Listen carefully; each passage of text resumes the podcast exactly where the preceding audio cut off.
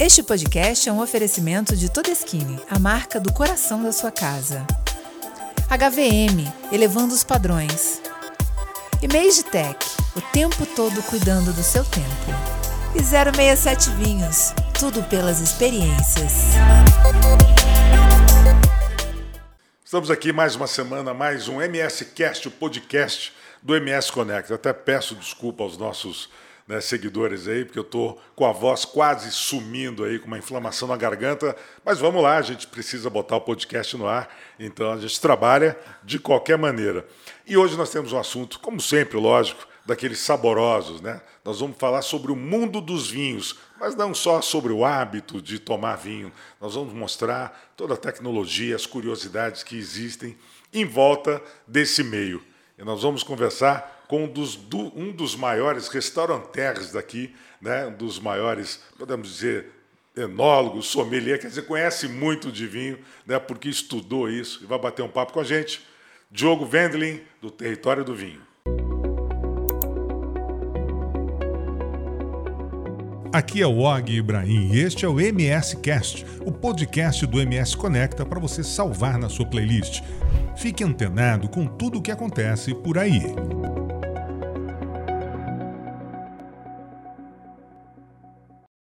Bom, tem um ditado que diz né, que filho de peixe, peixinho é. E o Diogo não é o que ele é hoje à toa. Né? Vem né, filho de um dos maiores, um dos grandes donos de restaurantes daqui de Campo Grande, Mato Grosso do Sul, é, que foi dono de um dos restaurantes mais famosos aí, anos, final dos anos 80 e começo dos anos 90, que foi o Gerais, filho de Fernando Vendelin. Está aqui o Diogo, que acabou, de uma certa forma, seguindo a carreira do pai, né, Diogo? Bem-vindo aqui ao MS Cast. Obrigado, Og. Muito feliz de estar com você. Boas lembranças, né? Lembrando do meu pai. Só que a gente também não pode esquecer da minha mãe, porque ela também. que era grande responsável por receber as pessoas. Sim. E eu acho que eu peguei um pouquinho, né? Meu pai, essa questão da gastronomia, o apaixonado por servir. E minha mãe de ser aquela hostess maravilhosa, recebendo todo mundo. Tanto que ela teve é, uma grande parcela de colaboração aí, desde a criação dos gerais, de, de algumas Sim, operações do, que meu pai teve até eles se separarem. É, isso exatamente. A Tereza tem uma, uma história também, uma contribuição para essa história muito grande Sim. também. Meu beijo para ela, que Tereza Vende, conheço há muitos anos também. Bom, Diogo, vamos começar né, com essa história. Obviamente a gente sabe, ou pelo menos imagina, que essa tua paixão né, por restaurante, pela noite e tal, vem muito do seu pai, isso aí. Mas quando é que, quando é que veio aquele start assim, tipo, você é dono de restaurante também? Então, foi muito por acaso, Og. Realmente, meu pai ele me levava desde criança uhum. é, para acompanhar ele em negociação, fornecedores, no próprio restaurante. Eu vi aquilo como uma coisa, sei lá, do meu pai, não tinha nada na minha cabeça. Era o trabalho né? do meu pai, né? Era o trabalho do meu pai, mas eu acho que a gente vai absorvendo, né? Quando foi, eu montei meu primeiro negócio em 2000, faz 22 anos, que era a Sapataria do Futuro. Isso eu lembro. No shopping. No começou, shopping, né? você lembra? Lembro, lembro. E aí eu fiquei lá de 2000 a 2006. Só que em 2004, eu morava ali na Antônio Maria Coelho, morava até com a minha mãe. É, eu estava saindo de casa e ao lado é, da casa da minha mãe é, tinha um espaço, uma casa que estava para alugar. E aí do nada eu olhei para aquela casa e eu falei assim: eu vou alugar aqui e eu vou montar um restaurante de comida saudável. E eu nunca tinha mexido com, com isso antes. E aí eu fui, aluguei o, o local. Hoje até tem é, uma operação lá de, de, de, restaurante do André e da Bel Salineiro, da família. Uhum, é, e aí eu falei, vou montar uma operação de comida saudável, projetei o negócio rapidamente, trouxe uma nutricionista e criei o Mandala, o sabor da vida. Também me lembro. Você lembra? Mandala, lembro. Ainda estava aqui na época. Você estava aqui na época? Ainda estava aqui. E eu peguei o nome de uma amiga da minha mãe que, que desenhava algumas mandalas, Ana Lia, é, e alguns artistas na época que estavam muito em voga a questão da mandala, eu gostava daquilo. E você é muito novo na época, né? Muito. Né? Eu estava com 24 anos. 24 anos. 24 anos. E fiquei apenas um ano com a operação. Porque é, você vai descobrindo né, a duras penas que empreender não é simplesmente você ter uma ideia. Né? Uhum. Né? Primeiro, assim, você precisa de capital, né? capital para investir, capital de giro, precisa ter uma certa experiência, entender do seu nicho. Eu já tinha a operação da, da sapataria, que não era uma operação fácil de, de se tocar. Uhum. Conserto de calçado, de roupa, venda, shopping, relacionamento com shopping, Carrefour. Você teve uma depende muito mudança. de uma boa mão de obra para isso, né? Esse era o principal. E eu acho que eu aprendi isso, né? Tudo bem que eu acabei indo para restaurante, mas você fala, você não pode depender de algo que você não consiga fazer. E eu não consertava o calçado. Só que a hora que eu abri o mandala, eu adorava estar na cozinha, eu adorava preparar salada, os grelhados, açaí, fazer as coisas. Entendi e conhecia um pouco, lógico. Né? Conhecia e, e gostava. Era engraçado. Eu tinha mais prazer com aquilo do que com a sapataria. Só que a sapataria era meu ganho-pão. E um dia meu pai chegou para mim e ele falou: Diogo, é, se, fosse, se o conselho fosse bom, né, a gente vendia, não dava, mas você é meu filho, eu preciso dizer isso. Se você continuar com esses dois negócios, você vai quebrar com os dois negócios. Hum. E ele era um pouco dramático, ele falava que eu não ia conseguir nem fazer a barba. tinha que ter foco, né, Que eu tinha que ter coisa. foco e tudo mais. E eu tentei persistir por um pouco mais, o negócio foi apertando, eu comecei a dever, dificuldade, não aguentava pagar. Teve vez que cortou meu gás lá na, no Mandala. Puta, no restaurante, Minha mãe. sem gás no É, restaurante é complicado, né, ó? Olha que coisa engraçada. Minha mãe era vizinha. O dia que cortou o gás, É. estava fazendo o pedido, eu pedi para o cliente esperar, peguei a panela com o filezinho que acompanhava e o Levou peixe. pra casa da levei para casa da minha Sério? mãe. Fui lá, grelhei as coisas, voltei, servi. Cara, fantástico E aí, assim, servi, foi um desastre, mas eu falei assim, cara, eu preciso tomar uma decisão. E aí, por mais que era minha paixão, o restaurante naquele momento não era o que me dava dinheiro. É, a sapataria existia há quatro anos, era uma franquia, tinha uma estrutura, eu tinha um sócio lá. Eu optei por ficar pela sapataria, fechei o Mandala, foi meu primeiro contato. Até que em 2006 eu vendi a sapataria do futuro em janeiro de 2006, quando foi em março mais ou menos, eu fui para os Estados Unidos. Porque eu foi senti. morar lá. Fui morar nos Estados Unidos. Eu sentia que eu precisava ter um contato com uma, com uma experiência externa, com uma cultura. eu não falava Diferente inglês tal. na época. Você sabe que é fundamental. Sim. Né? E Eu, eu vi amigos meus e pessoas mais velhas já sentindo falta, falando assim: puta, eu devia ter aprendido antes, eu devia ter tido essa experiência antes. E eu sou muito disso, de aprender com a experiência do outro. Falei, se eu já estou vendo várias pessoas me falarem isso, por que, que eu vou continuar aqui? Então, eu tinha vendido a sapataria. Você foi, você foi morar para poder aprender inglês. Eu fui para aprender inglês, mas decidido que eu queria morar lá, estudar lá, queria casar, fazer minha vida morar, lá. faz ficar lá. É. Talvez ficar o resto da vida. Talvez lá. ficar o resto da vida. É, fui para lá em janeiro de 2006, em março de 2006, e quando eu caí lá para estudar inglês, você vai procurar um emprego. E aí eu conversei com o pessoal que eu conheci, uma pessoa que eu conhecia lá, ela falou: "Diogo, aqui, ou você vai entregar pizza, mulher vai ser Vai babysitter, lavar prato. lavar prato, ou vai trabalhar no restaurante, é, ou, então você vai ser valet. Então você estaciona carro, entrega pizza ou trabalha em restaurante. O que, que você vai querer fazer? Eu tentei entregar pizza por um mês, entreguei pizza, só que você pegava, dava a pizza para a pessoa e só falava assim, tchau, ele te dava o dinheiro, você ia embora. E eu falei, cara, eu não Pô, tenho. vou aprender o quê Não tô com isso, aprendendo né? nada, não tô falando inglês, não tô fazendo nada. Aí eu falei, cara, eu não vou fazer valet, estacionar carro dos outros, não Que tava nem com carteira de motorista também, mas vai ser a mesma coisa. Falei, eu vou tentar num restaurante. Aí eu consegui, fui atrás, decorei o roteiro que eu tinha que falar. Meu nome é Diogo, eu sou do Brasil, estou procurando por emprego.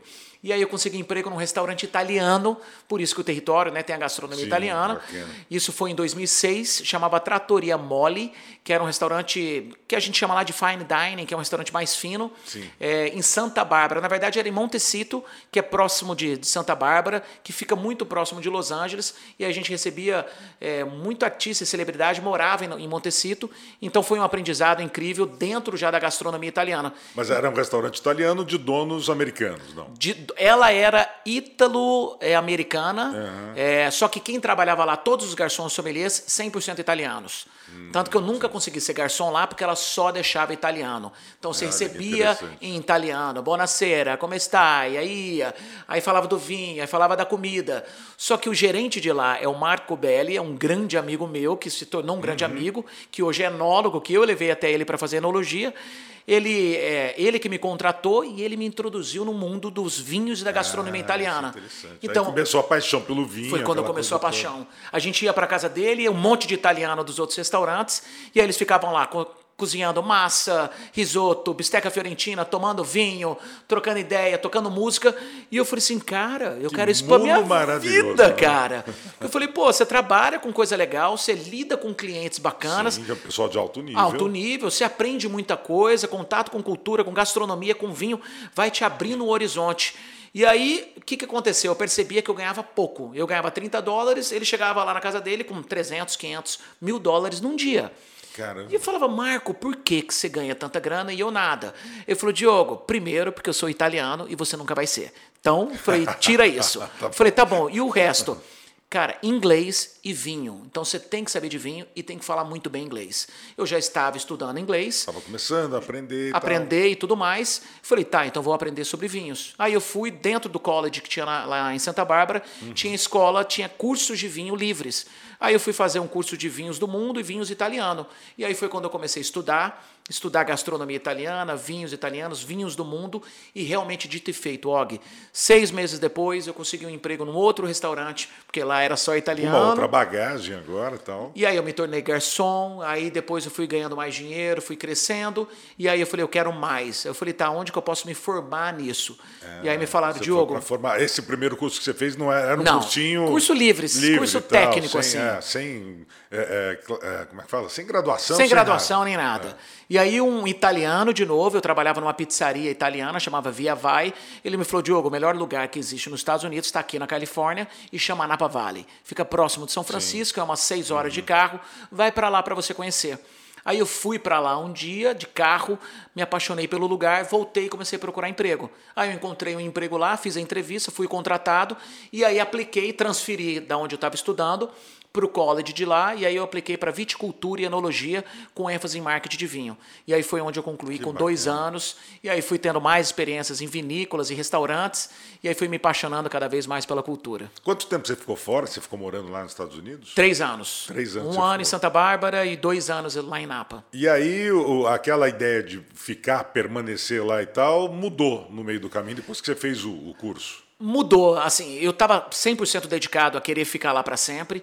É, quando foi em 2009, estava acontecendo um boom, parecia aqui no Brasil, que co- cada um vai ter a sua opinião sobre isso, mas na época o governo estava sendo muito notado lá fora, a economia estava crescendo. Eu acho que era o primeiro governo Lula, se não me engano. É 2006, ele entrou em 2009. 2002. Ele entrou em era 2000. o segundo, era o segundo. Ah, já era o segundo. Já era o segundo. E aí, eu trabalhando lá, comecei a desenvolver um plano de negócios. Eu chamei um gerente do restaurante que trabalhava comigo, comigo, que era o Frank, um americano. Falei, vamos montar um negócio de vinhos aqui nos Estados Unidos? Ele falou, cara, vamos começar a pilotar, que era para a gente produzir vinhos na Califórnia e vender lá mesmo. Alguns clientes do restaurante começaram a ouvir aquilo e falar, Diogo, por que, que você não vende isso no Brasil? Teu país está crescendo demais, você aprendeu um monte de coisa aqui. Vai lá para o Brasil e leva esse teu projeto para lá. Falei, opa, bacana. pode ser um, ba- um baita do negócio. Foi a hora que eu comecei a mudar a minha mentalidade de ficar nos Estados Unidos e ir para o Brasil buscar uma oportunidade. É, e mesmo no Brasil naquela época ainda estava crescendo muito o hábito né, maior de tomar vinho com mais frequência. O brasileiro nunca teve muito isso, mas naquela época estava crescendo, a gente tinha acesso a bons vinhos importados e tal, o preço estava barateando, né? Sim. Então era uma boa oportunidade. Né? Sim, na época eu, eu fui para os Estados Unidos, o dólar estava acho que 1,60. Nessa época ele devia estar, acho que uns 2,50, 2,80. É, tinha já algumas importadoras grandes operando, é, a maioria vendendo nos restaurantes. O supermercado ainda não era tão forte. O Pão de Açúcar estava começando o trabalho dele, com o clube de sommeliers e tudo mais. É, fiz alguns contatos e aí eu conheci, inclusive, é, uma pessoa lá, que é o Gilberto Xandó, que ele era vice-presidente da Sadia, que hoje, inclusive, é presidente é, do, da JBS. Que aí ele falou, Diogo, o dia que você for para o Brasil, me procura, eu vou te abrir alguns canais lá. Aí eu fui a visitando, visitando o Brasil em meados de 2009, ele me abriu alguns contatos em São Paulo e ele falou, ó, se quiser eu até participo do teu conselho de administração. Falei, ótimo. Desenvolvemos um plano de negócios, aí eu voltei para o Brasil em janeiro de 2010 para prospectar investidores que eu queria produzir vinho aí na Califórnia, no Chile e na Argentina e vender no mercado do Brasil e dos Estados Unidos. Só que nem tudo são flores. Eu achei que ia ser mais fácil. A gente vive na mentalidade nos Estados Unidos onde tudo é possível. Né? A gente, eles acreditam no, no American Dream. Então, hum. quando você conta algo para um americano, para qualquer um, ele não fala você está viajando, você está sonhando, é. isso não vai acontecer. Ele fala, cara, que demais. Se você precisar de alguma ajuda, o caminho é esse. É muito maior. Aqui no Brasil eu me deparei com um outro ambiente, né? um ambiente muito mais hostil, é, as pessoas desestimuladas, com medo de investimento. Aquele lance que a gente tinha, o projeto era bem ambicioso, a gente é o que está acontecendo hoje nas startups. Então a gente estava indo para Family and Friends, que era a primeira captação, depois uhum. a gente ia é, para seed money, que a gente ia pegar de algumas empresas, depois ia para venture capital e tinha estratégia de saída em IPO. Você imagina Caramba, isso era um no projeto mundo do gigantesco, vinho, muito grande em 2010. Né, onde não se falava de nada disso, praticamente não se falava de startup. Sim. E era uma startup de vinho na época. Aí eu me deparei com muita dificuldade, é, não consegui captar os investidores. Aí eu estava aqui em Campo Grande visitando meus pais. Um amigo meu da época, o Nilson Rodrigues, me convidou. Ele falou: Diogo, eu acho o projeto incrível, mas eu não vou colocar grana nisso. Você não topa montar uma adega de vinhos? Hum. Falei, adega de vinhos em Campo Grande é muito quente lá. Pois ele é, falou, pessoal não tem hábito de não Falei, todas as questões que, que você tem, eu tinha também. Eu falei, ninguém tem hábito de tomar vinho. Ele falou, tá aí a oportunidade. Esse pode ser o Oceano Criar Azul. o hábito, desenvolver Criar isso nas pessoas. O hábito, desenvolver isso nas pessoas. E aí foi dito e feito, eu topei o desafio. É, eu cheguei em janeiro, quando foi 26 de maio, o território completou hoje 12 anos. A gente abriu a adega Território do Vinho, então tinha uhum. mais de 500 rótulos de vinho com uma pequena degustaçãozinha de queijos e tudo mais. Só que aí ele foi crescendo enquanto restaurante, eu dando muitos cursos para os clientes. Aí eu fui fazendo o meu mercado, né? Então eu não deixei o mercado acontecer, eu fui formando Sim, essa claro. clientela, ensinando e tudo mais, como estão fazendo em várias outras áreas, continuam fazendo isso. E aí, graças a Deus, depois que a gente mudou para Euclides da Cunha, em 2013, o negócio foi crescendo. Quer dizer, a tua ideia não era nem vir para Campo Grande inicialmente, não. era vir fazer um negócio, sei lá, São Paulo, numa grande capital, né, que tivesse isso e tal. E, e, não deu um receio no começo, falei, puxa, Campo Grande, será que vai dar certo isso? Né? Porque acho que a gente, quando a gente pensa, inclusive eu, quando pensei em voltar para Campo Grande, falei, puxa, será que vai dar certo? Será que conheço bem aquilo? A gente já sabia, conhecia os hábitos né, das pessoas. Como é que foi para você? Tipo assim, puxa, Campo Grande, será? Og, demais foi isso. Quando eu conversei, inclusive, com o Nilson, ele falou, vem e te ofereço X% do negócio e você vai tocando. Eu falei, cara, deixa eu pensar. Depois de. Aí eu pensei, eu falei, eu vou continuar insistindo nesse meu projeto de produzir vinho, continuar com os investidores, ou eu vou pegar uma oportunidade agora e vir para Campo Grande, mesmo sabendo que é um mercado que estava começando, que é difícil, que era até restrito e pequeno. Isso foi um grande dilema, eu já tinha até. Estava com um apartamento que eu estava dividindo com um amigo em São Paulo, que ele tinha me recebido. E, cara, passou um monte de coisa na minha cabeça. Mas eu falei, eu acho que nada é por acaso. Eu, eu observo muito movimento, né? Eu acho que você fez isso, hum, todo sim, mundo, né? Tipo, para onde que o universo está me levando? Aonde que está abrindo as portas? Aonde que está fechando? Às vezes vale a pena continuar insistindo nisso, ou eu vou pegar o que está sendo me oferecido e abraçar. E eu falei, cara, eu acho que eu também tenho que contribuir com a cidade, com o Estado, é o que você fez, é que várias pessoas que investem aqui estão fazendo, porque se eu não fizer isso, é, talvez demore demais para poder acontecer. Então vamos contribuir. E aí eu falei, tá bom, eu topo, vamos pegar Campo Grande como desafio. E realmente foi. Foram três anos muito difíceis. É, em três anos a gente não ganhou dinheiro algum. Muito pelo contrário, eu comecei em 2010. Os dois sócios que eu tinha, o Nilson e o Cléo, é, saíram da operação em 2011.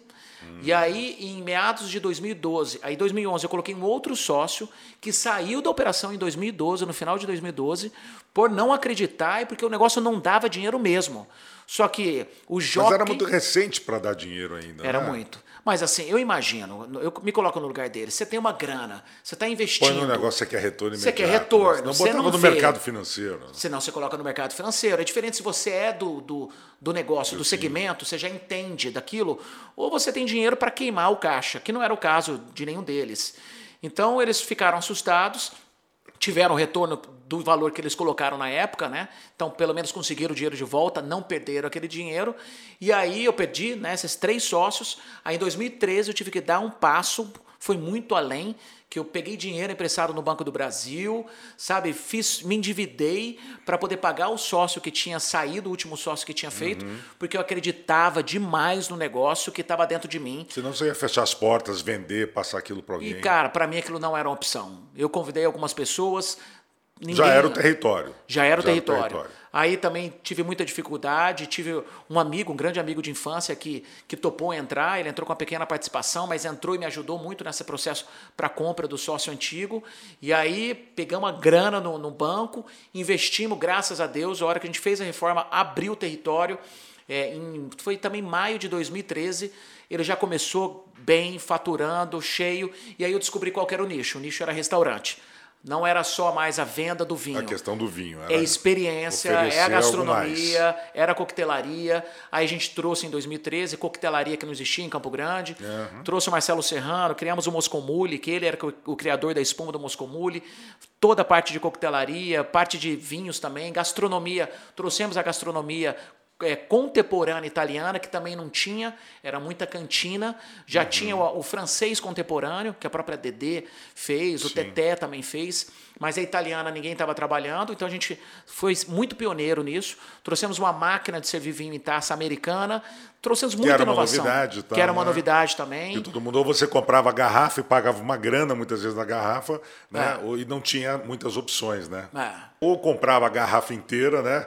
Que muitas vezes saía mais caro e a gente não tinha essa alternativa de tomar só a tacinha do vinho, né? Sim, já era uma novidade. Eu já tinha visto a máquina nos Estados Unidos, né, quando eu morava lá. Uhum. E aí eu fui até Napa Valley, conheci o pessoal que fabricava e por sorte tinha um pessoal que já estava começando a importar ela e a gente foi, eu acho que o primeiro ou segundo cliente a ter essa máquina no país, que chama Wine Station.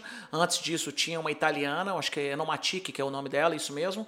E aí a gente começou a fracionar os vinhos é, que aí conseguiu servir ele em taça, deu um acesso muito maior aí para as pessoas, que foi uma, uma grande sensação na hora.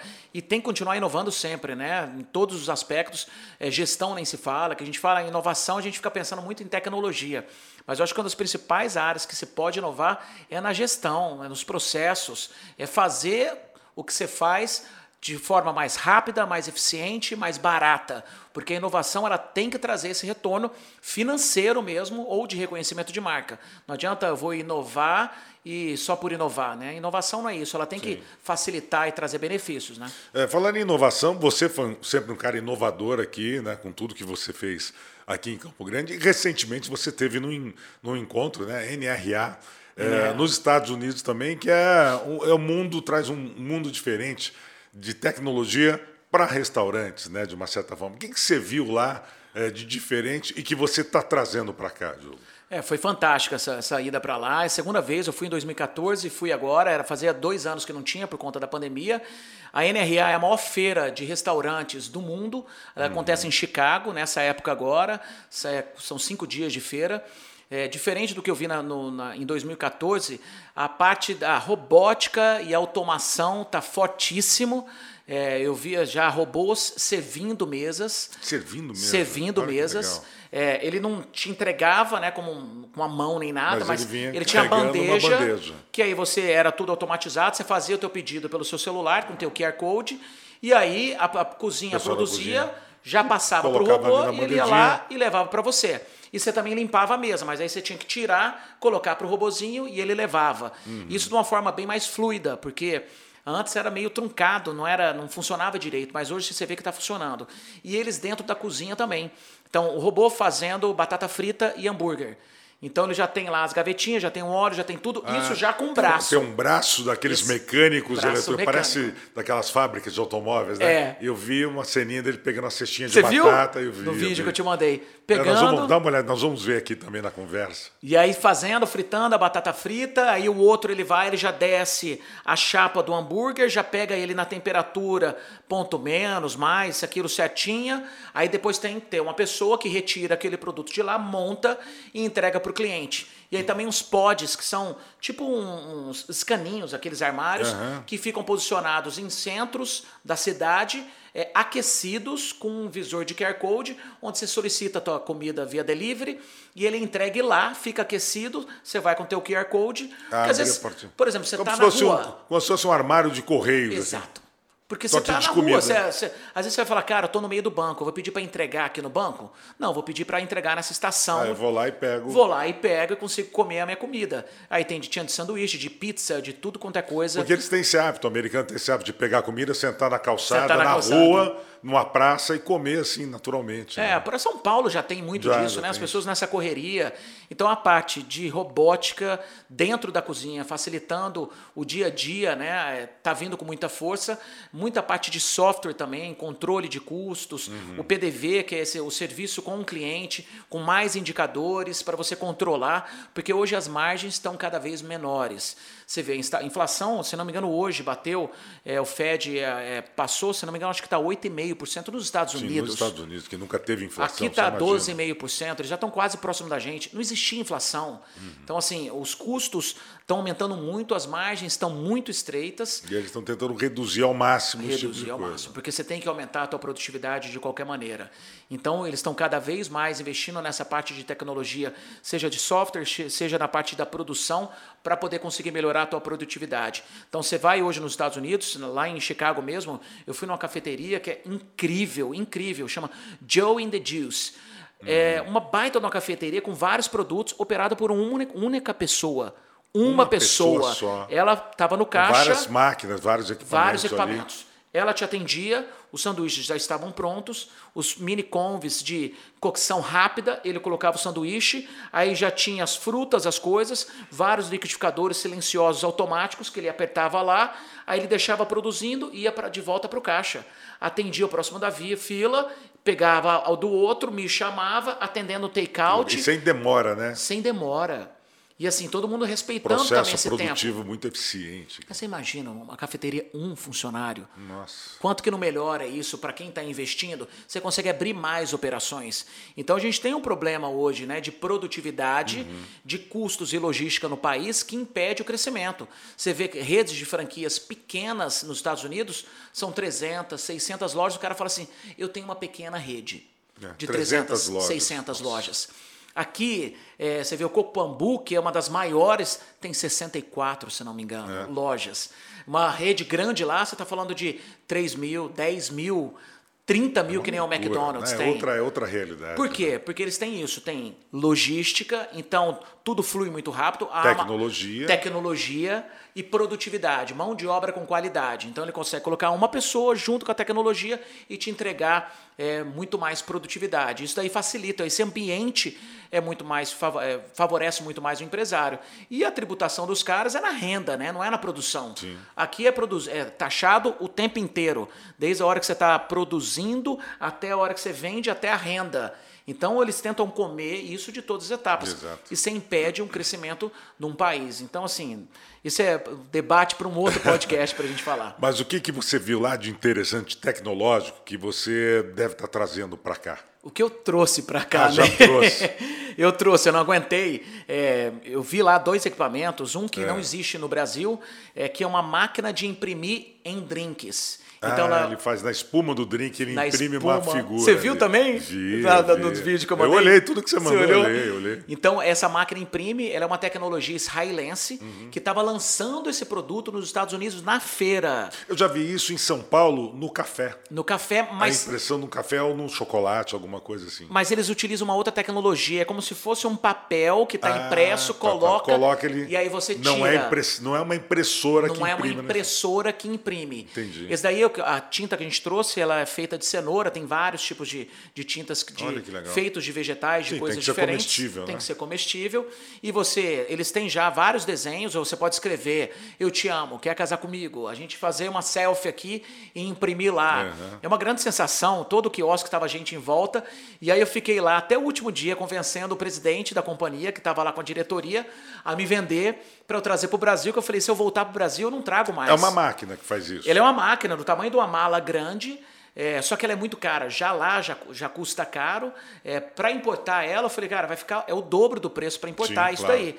E aí eu falei, não, deixa eu trazer, senão não levo mais. Aí consegui, levei a única máquina que estava lá exposta na, num containerzinho que ele montou e trouxe para cá. E aí eu trouxe também depois é, uma chama Flavor Blaster, que é uma pistola que você aperta ela. Ela enche de as fumaça, bolhas. uma bolha. Você mesmo, eu vi, que eu vi. Pô, muito interessante, aquilo lá para coquetéis, né? Pra coquetéis. Ele forma uma bolha de fumaça em cima do coquetel, né? Exato.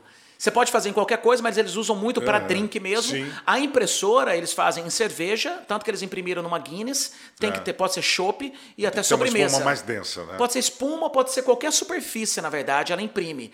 Essa bolha não, o ideal é a gente trabalhar realmente em cima de drink, porque eu não sei se é questão da densidade do líquido, Uhum. do copo, que ela senta melhor, que ela fica lá bacana. E aí eu trouxe também junto comigo e torcendo para poder conseguir chegar até Campo Grande com tudo funcionando. Chegou e o que que foi bacana? É uma tecnologia muito fácil de operar. Então era plug and play. Eu abri a mala, coloquei, Ligou. liguei, conectei na rede e já estava funcionando. Pronto, simples, a maquininha né? também ali também, eu coloquei a essência, carreguei no USB, apertei, saiu. Antigamente a tecnologia você trazia, você ficava apertando um monte de botão. Então, instala um aplicativo, faz E isso, não faz funcionava. É. no combinado que a gente trabalha dentro de restaurante, já é uma complicado, cara. Tem uns da Hatchell que faz tudo, tá? Que- Mas como que faz tudo? Você, que programa fazer um curso Tem que poder- fazer um curso. é. Então a tecnologia ela o tem que trazer benefício, né? Ela tem que ser fácil de usar. A gente trouxe esses dois. Essa de, de- da espuma, da bolinha de, de- de- da fumaça, é, já existe uns dois, três lugares em São Paulo. Uhum. É, eles lançaram a segunda versão agora, que é uma empresa de Londres também, da Inglaterra. E aí eu trouxe essa última versão. E essa da máquina israelense não existia no Brasil até hoje. Então somos pioneiros no Brasil. E Isso é bacana porque não é, ah, puta, a gente trouxe esse gabá. É que em Campo Grande tem muita coisa boa. Tem grandes apresentadores como você, como o Tatá, que são sucessos nacional. Tem, pode, a gente pode ter tecnologias que não tem em outros lugares. A gente tem muito essa síndrome do, né, do vira-lata de achar que é São Paulo, é Rio, que a gente vai ter acesso a alguma coisa. E não, empresários como o Ricardo, que você também Sim, entrevistou, claro. fazendo várias coisas disruptivas assim. Então a gente tem que acreditar mesmo em Campo Grande e valorizar, né, Og? Tem que ir, tem que gastar o dinheiro internamente. Não adianta ganhar dinheiro aqui, ah, eu vou viajar para São Paulo para amanhã para gastar. Sim, claro, tem que gastar é. nos restaurantes, tem que gastar nas lojas locais. A gente tem que fomentar esse comércio local que é muito forte nos Estados Unidos. Eles têm muito essa questão do local, né, da regionalidade, de fomentar para o dinheiro ficar lá e não ir embora. Uma coisa que a gente percebe, Diogo, você principalmente que lida com o comércio, lida com a noite Campo Grande, deve ter percebido muito mais do que a gente. Eu voltei para cá faz mais ou menos cinco anos e meio. Eu percebi assim um crescimento muito grande na mentalidade eh, eh, mais atual, mais moderna do Campo Grandense, porque há sete, oito anos atrás, quer dizer, vamos colocar 15 anos atrás, quando eu ainda estava aqui, quando eu fui embora, o Campo Grandense tinha uma mentalidade muito tacanha, muito conservadora, não era muito de, de acreditar ou confiar em coisas diferentes. Ah, não sei, será? Hoje não, né? Hoje mudou muito, está todo mundo mais aberto e mais afeito a aceitar coisas novas, disruptivas e tal. Você também percebe isso? Não, eu percebo bastante. E eu acho que tem dois fatores que ajudaram muito e contribuíram para que isso acontecesse. É, um, as viagens internacionais. Então, é, não agora, né, que está muito caro, mas era muito mais barato, né, antes até, nesses últimos anos, viajar de avião. Então, as pessoas começaram a ir para vários lugares e ter experiências fora, Adquirir novas culturas. novas e culturas e começaram a querer isso de volta aqui em Campo Grande. Eu vou ter que ficar indo para Itália, para França, para os Estados Unidos para poder comer, beber, vestir ou andar em tal tipo de carro? Não, eu quero aqui. Você lembra? Antigamente carros importados, exatamente. não, não existia o Collor, abriu para importação, mas aí foi paulatinamente foi acontecendo. Uhum. Hoje a gente tem concessionárias de todos Exato. os tipos, só tá faltando a Carro se Tesla vir para nos cá, Estados né? Unidos lá mês passado, já já, está recebe aqui. aqui. Então acho que essa questão, né, que rompeu essas barreiras geográficas, contribuiu muito. Mas para mim o principal se chama rede social, Ah, sim. Isso abriu muito a cabeça das pessoas. Instagram. Até naquela época já existia o Orkut, é, MS, Ah, mas não tinha o MSN, mesmo, mas mesmo não tinha. efeito sobre as pessoas. Né? Porque o Instagram ele tem esse lance do vídeo, da foto, e aí você acabou com todas as barreiras.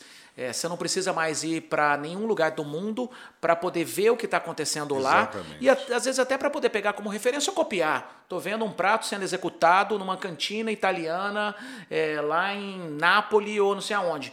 Ah, eu vou pegar, vou ver o chefe. Esse chefe está no, no YouTube dando receitas e você já viu ele fazendo no Instagram, você vai copiar ele e vai fazer igualzinho. Antes, quando eu fui criar o território, fui para a Itália duas vezes, rodando em tudo quanto é lugar, aprendendo lá nos Estados Unidos e trouxe. Agora você não Hoje precisa não, mais você- isso. Deixa eu ver o que, que eles têm de novidade. Entra lá e tá, olha que legal, lançaram um produto novo, uma máquina nova. Então, Então- mais fácil, né? Foi bem mais fácil, acho que isso criou essa cultura, né? É, a gente está agora ainda tem muito que evoluir. Eu acho que também está faltando um pouco mais de experiência. Experiência não é experiência de vida, mas é experimentar coisas no dia a dia reais. É, para a gente sair um pouquinho só do imaginário e do copiar modelos e sim vivenciar esses modelos para a gente poder trazer e ter uma sustentabilidade.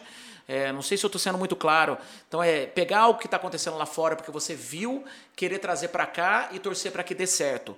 Vá, vivencie, trabalhe naquilo, sinta aquilo, viva aquilo e traga aquilo para você colocar a mão na massa e botar aquilo para rodar porque a gente não tem a mesma qualificação de mão de obra. Então você não pode pegar uma ideia de fora apenas e botar aqui querer que o teu colaborador que nunca vivenciou aquilo saiba fazer aquilo, saiba atender aquele cliente, saiba produzir aquele prato daquela mesma forma, porque ele não vivenciou. E a gente tem que colaborar. Infelizmente, o país é dessa forma, a gente tem que, enquanto empresário, ter uma responsabilidade, inclusive social, que é de trazer esse conhecimento para dentro da equipe. Então eu estou o tempo inteiro, Og, trazendo conhecimento para a equipe. São vídeos, receitas, coisas que eu vejo lá fora, estou o tempo inteiro compartilhando. É no grupo de WhatsApp, é convenção que a gente faz, é em treinamento, reunião semanal com os líderes, reunião com a equipe todo dia para poder conseguir contribuir com esse desenvolvimento. Porque aqui em Campo Grande, o que que eu tenho visto né, ultimamente, por isso que eu falo que eu acho que abriu coisas demais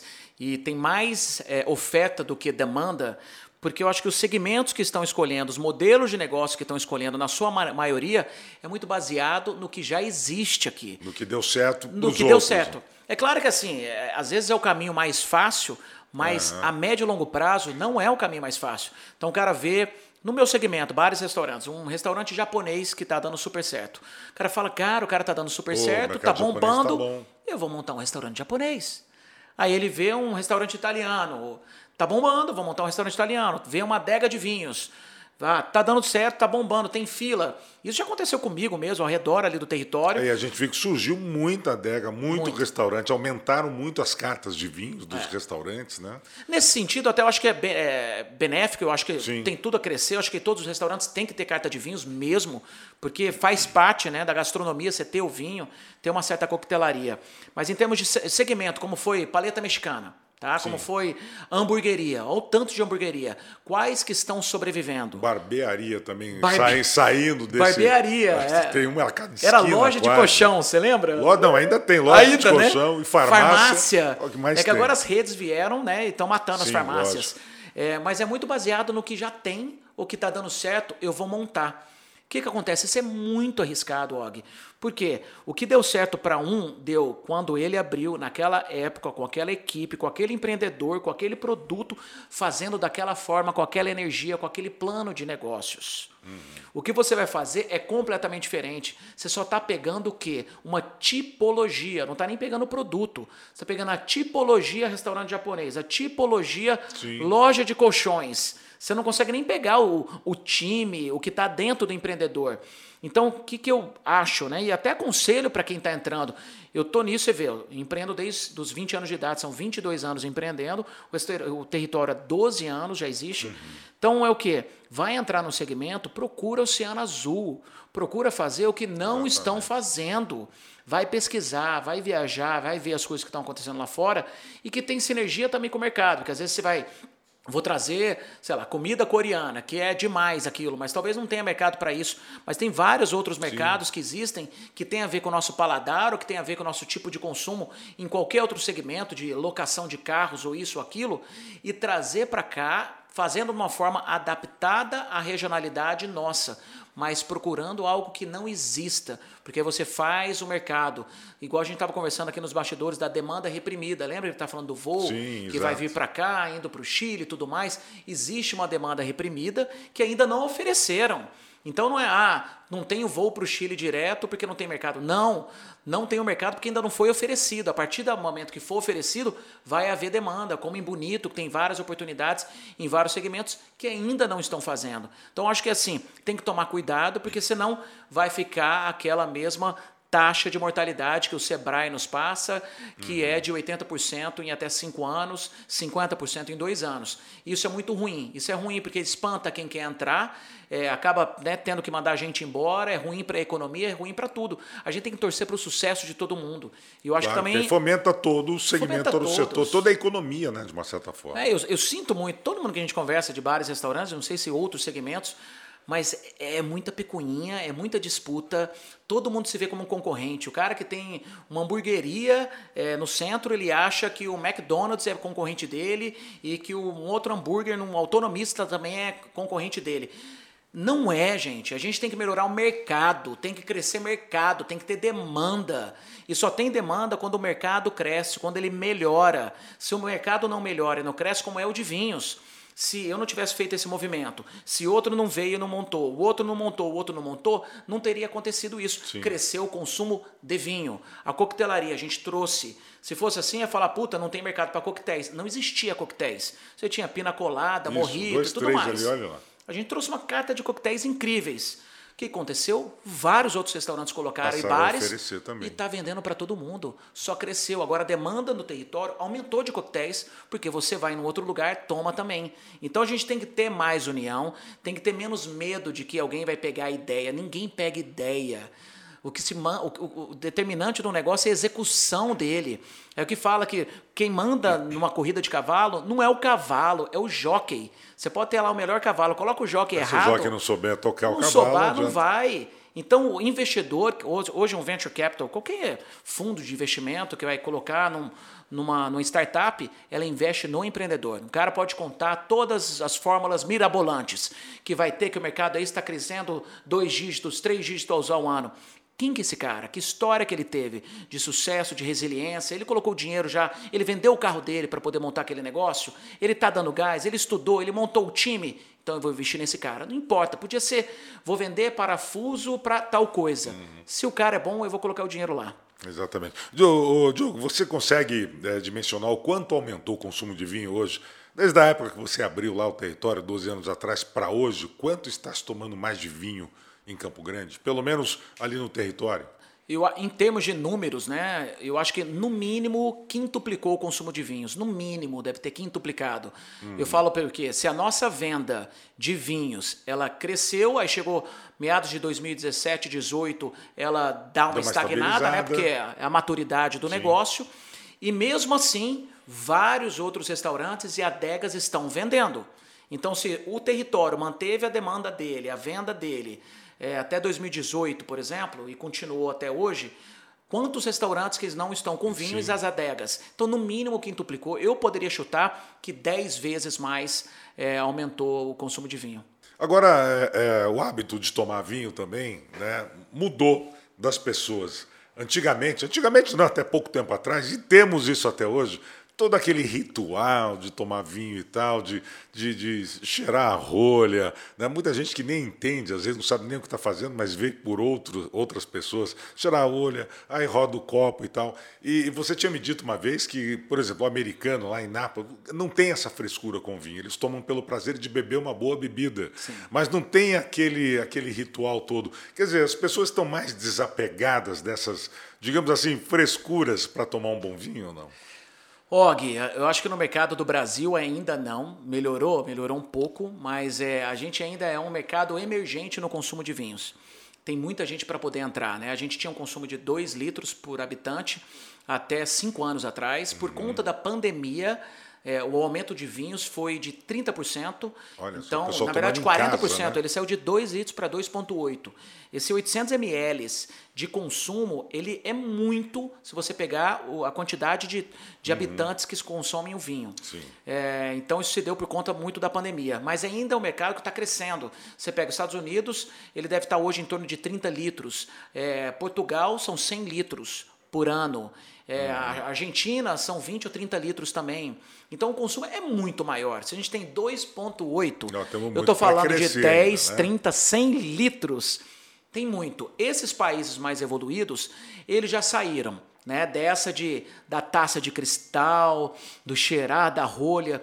Eu acho que o ritual ele tem que acontecer Uhum. quando você está fazendo duas coisas. Uma, degustação técnica. Então a gente estava, eu estudava Sim, sobre claro. isso, era muito técnico, tinha um, um term sheet lá que a gente preenchia, aí a taça ela era apropriada para cada tipo de vinho, cada tipo de uva, fazia análise sensorial, girava, a gente até bochecha o vinho para oxigenar o vinho dentro da boca e sentir melhor a acidez e tudo mais.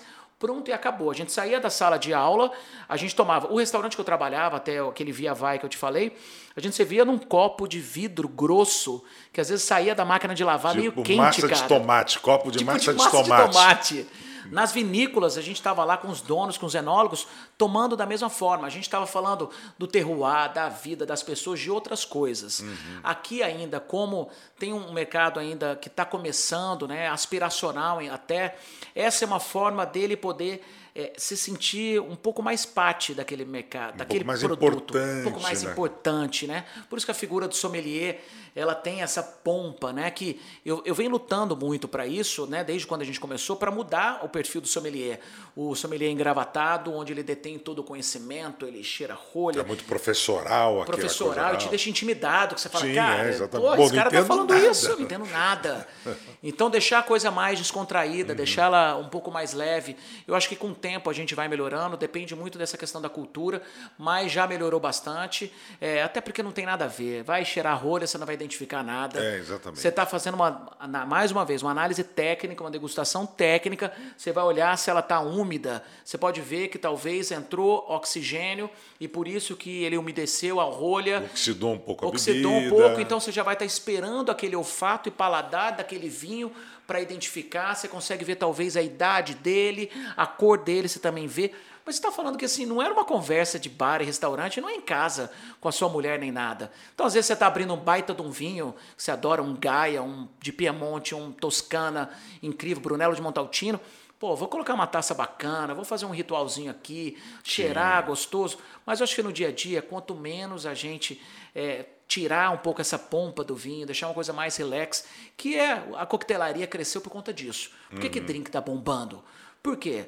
Você toma de qualquer jeito. Não tem frescura, Não né? tem frescura. Não O drink veio, pela- você pelo olha- pezinho da taça, não precisa fazer aquela coisa, não precisa cheirar antes. Não tem que tal, fazer né? nada. Você olha a aparência, ele é bonito, toma, Legal, puta pá. que gostoso, eu quero outro, todo mundo se diverte. Então tem que ser mais diversão por trás do vinho. Claro que um monte de gente vai estar ouvindo né, e vendo a gente, vai falar, tá errado, vinho é tradição. Ah, tem gente que vai falar, lógico. Eu respeito completamente, isso porque a gente tem um serviço lá no território diferenciado né, para quem quer isso, tanto que agora a gente abriu a Adega Prime, é, que é um espaço voltado para isso, então é uma Uhum. nova adega climatizada só para vinhos especiais e vinhos de guarda, com toalha de mesa, taça de cristal da água à taça de vinho, outro ritual de atendimento e de serviço, porque tem esse cliente também que quer ter essa experiência. Então a gente está oferecendo isso lá também. Mas no resto do restaurante é uma coisa bem, bem mais descolada. E eu acho que tem acontecido. Os bares de vinho estão bombando por aí. Abriu Sim, bar agora de vinho Abriram vários, né? Várias Vários. adegas, é, locais revendedores de bons vinhos também, né? Deu, um- deu, uma, deu um boom nessa, Deu um né, vinho. nesse antes, mercado, né? Ainda tinha o vinho doce, né? A gente trazia ainda mais vinho, vinho de fino, colônia, aquela doce. E agora, assim, eu quase não vejo o cliente pedir. É. Às vezes ele só fala assim, eu gosto de um vinho mais frutado. Mais frutado, O frutado, na verdade, ele gosta dele mais docinho. Mas ele já não está nem falando, ó, eu quero um vinho doce. É, ele já está se aprendeu até a arriscando. nomenclatura. Do... É, e aí a gente dá um vinho mais leve, um pinot noir, alguma coisa que tem um pouco mais de corpo, mais residual de açúcar, para o cara entrar lá. Mas é uma escadinha. A hora que você entra, se você gosta de verdade, você vai querer cada vez mais tomar um vinho melhor, diferente, de um outro país. E eu acho que essa que é a beleza. Tem que provar vinho de países De diferentes. todos os lugares. né? Uvas eu sou diferentes. muito assim. eu- Tipo, você é assim? Eu sou assim, eu vou nos lugares onde eu compro vinho. Ah, esse aqui eu nunca tomei. Eu não sou daqueles assim, não. Eu vou comprar esse aqui porque eu conheço e tal. Mas não é a maioria, é assim? Não, pelo contrário, eu vou lá, tipo, pô, isso aqui eu não conheço, vou provar. Ah, vou tomar. Pô, isso aqui é novo para mim, nunca vi. Eu vou comprar e vou provar. Porque é assim que você experimenta coisas Você vai novas. pelo preço, né? né? Fala, cara, tenho cinquentão, tenhocenhão para gastar. Me dá o vinho que você acha bacana. Eu Exato. gosto de vinho frutado, eu gosto assim, adoro o Malbec. O que, que você tem de novo por aí? Abrir a mente para Exato. isso, né? Para Tá poder a conhecer outras coisas. Mas eu tenho um monte de gente que eu converso, e aí, você gosta de vinho? Eu só tomo Malbec. Não, É, eu só tomo exato. Carmener. Eu, eu não gosto de Merlot. Como assim eu não gosto de Merlot? Quantos Merlots do mundo Nossa, você é provou? exato, eu vou te dar um. Merlot é, francês ou português que você nunca tomou, de um terroir completamente diferente, com alta estrutura, com barrica, que vai te surpreender. Então, assim, não tem o vinho bom e vinho ruim, que eu gosto que eu não gosto. Tem que experimentar e se abrir mesmo para as possibilidades. É, isso é verdade. Agora, falando em experimentos, possibilidades e novidades, o que, que o território está preparando de novidades? Porque eu já estou sabendo que vem novidades né, por aí. Tinha o Território Lab, né? Parece que não, não sei se foi desativado, mas você tinha me dito uma vez que está trazendo algumas novidades que vão surpreender aí o Campo Grandense. Sim, eu já estou num projeto é, novo, né? recente, tem dois anos. Eu não sei se você conheceu lá em Bonito, que chama Vila Reboar, Sim, sim, que é claro. aquela vila gastronômica. Maravilhosa, por sinal. Muito bacana. O meu sócio Guilherme e Christian até mandar um abraço para eles.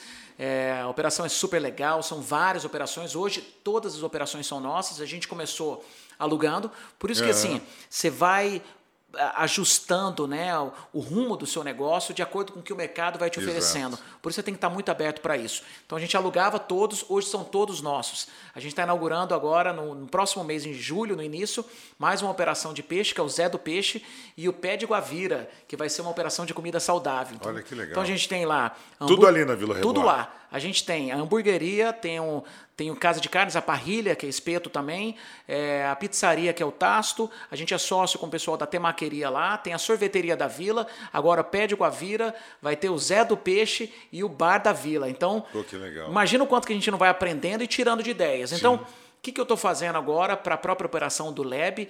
É, infelizmente, a gente teve que parar. Eu acho que o Lab, e é mais um cuidado que a gente tem que ter, é, às vezes a gente quer inovar demais, quer trazer algo que é muito inovador, Uhum. Mas que está a gente viu. muito acima ainda da, da visão. Está muito à do frente Campo né, do, do tempo. E não E adianta. assusta às vezes, né? O, Assusta. E eu sei que assustou, a gente foi remodelando, colocamos um restaurante, é, colocamos um bar de gin, música ao vivo, alm- almoço de buffet.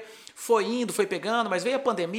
Quando É, o negócio não tá, tudo. não tá assim, cara, com caixa, estruturado, bombando, qualquer coisa pode derrubar Uhum. ele. Como derrubou vários empresários aí ne- nesse- nesses dois anos.